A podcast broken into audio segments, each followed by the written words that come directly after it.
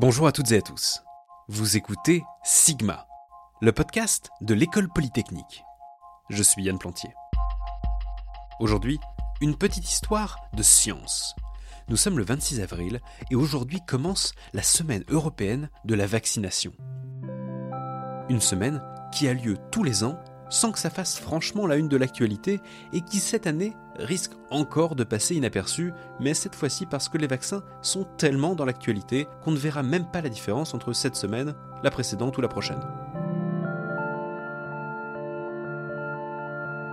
Pour ma part, je vais essayer de ne pas vous raconter quelque chose que vous avez déjà entendu mille fois, et on va s'intéresser à l'ARN, à l'ARN messager, qui est au cœur des vaccins de nouvelle génération de Pfizer et Moderna.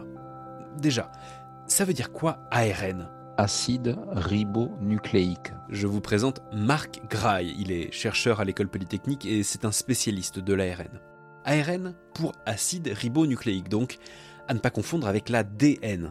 Alors l'ADN, donc c'est pour acide désoxyribonucléique. L'ADN, c'est le code génétique. Chacun a le sien, il est présent dans nos cellules. C'est notre plan de construction en tant qu'être vivant et il est très précieux. Tellement précieux qu'on ne l'utilise pas en fait. Non, quand on a besoin de faire quelque chose et qu'il faut qu'on consulte le plan de construction, on fait une copie et on utilise la copie. Cette copie, c'est l'ARN. On appelle souvent les ARN messagers des transcrits parce qu'ils sont fabriqués à partir de l'ADN par une étape que l'on appelle la transcription, où donc il y a une machinerie cellulaire qui va lire l'ADN et le recopier en ARN. Donc cet ARN messager, c'est un, message, d'où son nom, qui va être pris en charge par ce qu'on appelle le ribosome. Le ribosome, c'est un, un, décodeur, si je puis dire, qui va lire cet ARN messager et qui va fabriquer des protéines. Prenons l'hémoglobine. C'est une protéine et c'est celle qui permet à notre sang de transporter l'oxygène. C'est aussi elle qui lui donne sa couleur rouge. Pour la fabriquer, il a fallu se référer à l'ADN, le copier en code ARN, puis lire le code et fabriquer l'hémoglobine. Et c'est comme ça pour toutes les protéines dans notre corps. Il y a plus de 30 000 protéines différentes dans un être vivant comme l'être humain par exemple. Vous savez certainement que 60% du corps humain est constitué d'eau. Mais juste après, c'est les protéines. 17%.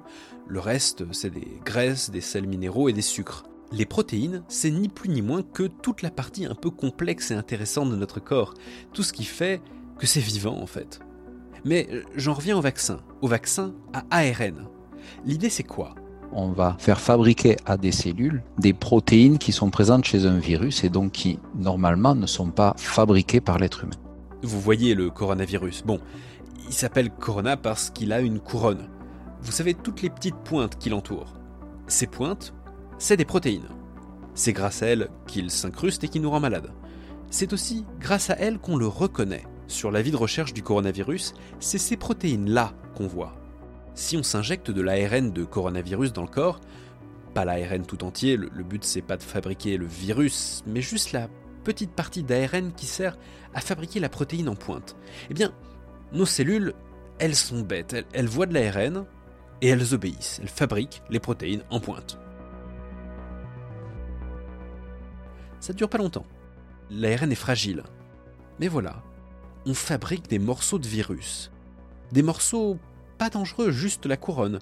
Juste de quoi s'inquiéter un peu et lancer la vie de recherche pour entraîner notre système immunitaire à reconnaître le vrai virus au cas où. Comme ça, s'il décide de pointer le bout de son nez, on l'élimine avant qu'il puisse nous rendre malades. Un vaccin, quoi.